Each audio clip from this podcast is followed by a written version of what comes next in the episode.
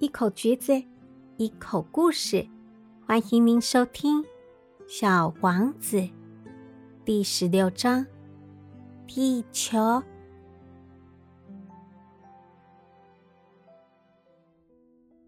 于是，第七颗星球就是地球了。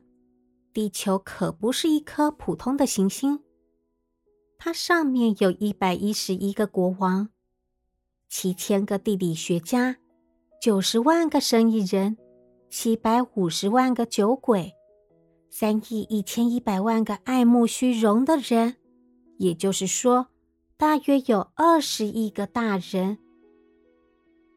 为了使你们对地球的大小有点概念，我想告诉你们，在发明电以前，在六大洲上，为了点路灯，需要维持一支。四十六万两千五百一十一人的点灯人大军，从稍远的地方看过去，这景观相当壮丽辉煌。这支军队的行动就像芭蕾舞剧团的动作一样，那么的整齐划一。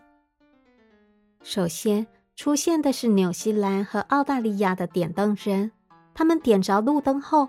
就去睡觉了。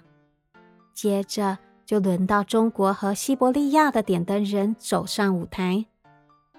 随后，他们也藏到布幕后面去了。于是，就又轮到俄罗斯和印度的点灯人上场，然后就是非洲和欧洲的，接着就是南美，再就是北美的。他们从来也不会搞错他们上场顺序，真了不起。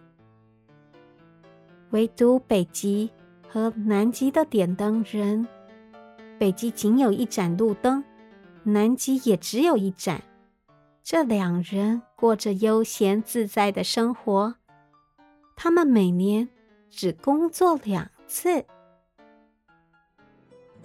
嗯，从遥远的地方来看地球。